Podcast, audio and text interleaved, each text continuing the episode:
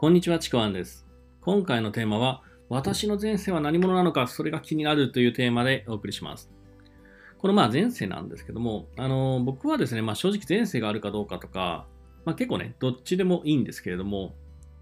いろいろとやっぱこう、スピーチな仕事、まあ、スピーチな話をしているとですね、ま時折、やっぱりね、あの前世に対して、自分が何者だったのかとか、そして、今の自分は何者なのかを知りたがるっていうね、まあそういう人というかそういう場面にね、結構遭遇するんですけども、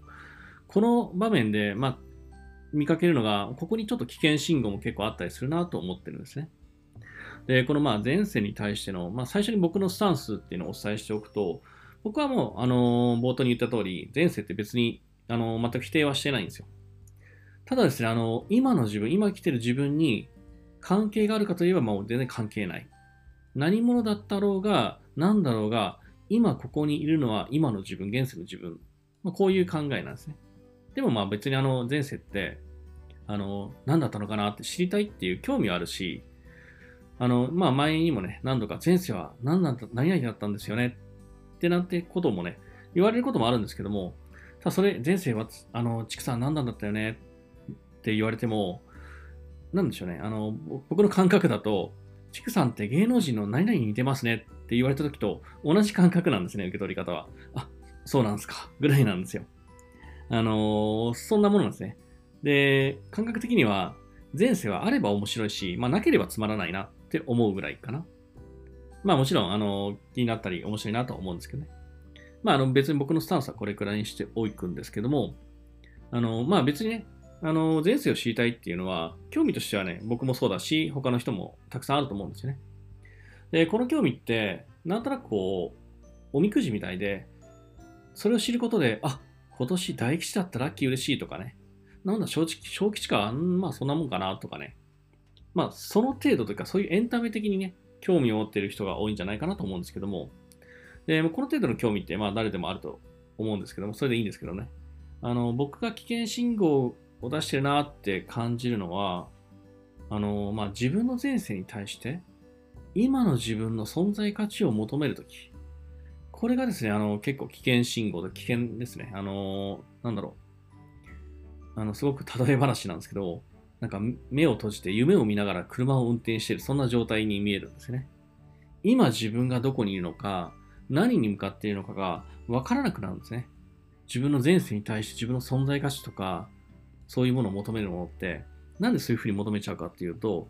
今の現実が受け入れられないとか、まあ、不満だ、認めたくないとか、辛いとか、抜け出したいとか、自分の生きてる意味とか価値が分からない。そういう時に、あの、自分の前世が何者だったかってすごく知りたくなる時ってあるんですよ。で、なんでかっていうと、そういう時って人は、その、自分の中に見つからないから、その外部にその自分の存在価値とか意味っていうのを求めることがあるんですね。この人の根源的欲求である自己重要感っていうのが何かしらこう不足をしてるんですね。それが不足しているから、あの、今の自分と自分の今いる環境、周り、その環境でそれが満足させられない状態なんですね。だから、あ、ここじゃ満足させられないから、だからこう自分の外に自己重要感、自分が重要だっていう、まあ、意味、答えっていうのを求めてしまうんですよね。で、それを求める先の一つが、まあ、前世とか、まあ、使命だったりとか、まあ、他にもいろいろあるんですけども、そういうふうに向きやすいんですよね。特にこう前世って言うと、あの、今の自分と変わらない、まあ前に生きてた自分という感じだから、あの、言い訳もつきやすいんですよ。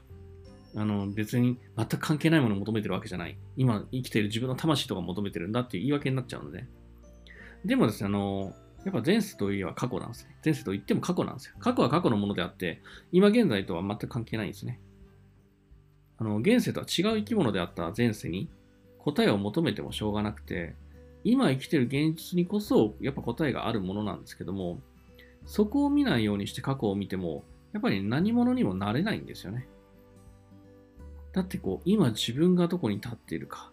何に向かっているのか、これってあの前世で見るものじゃなくて、今立っている自分の現実、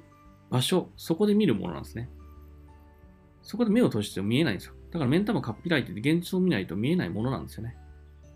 で、そういうふうに今の自分の生きる価値とか意味とか存在意義とかを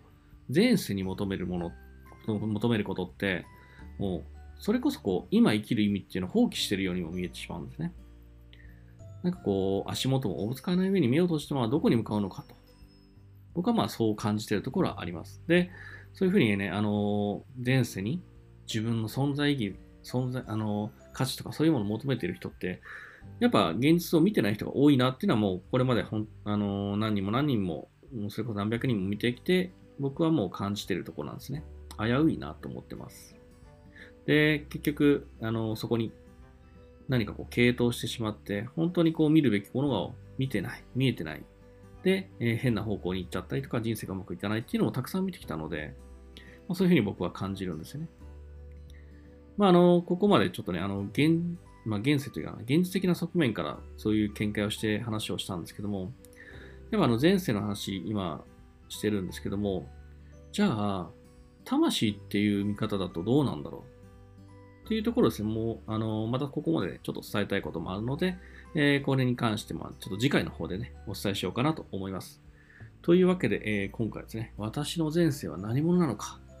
すごい気になるというようなテーマをお送りしました。もしよければですね、いいねとかフォロー、コメントいただければ嬉しいです。えー、またですね、あの説明欄の方に、えー、僕の自己紹介、そしてメルマガ、今やってる無料レクチャーもあります。で、この音声配信はですね、あのいろんなですね、えー、プラットフォームで配信をしてますので、皆さんのお好きなプラットフォームでお聞きしていただければと思います。では最後までありがとうございました。ちくわんでした。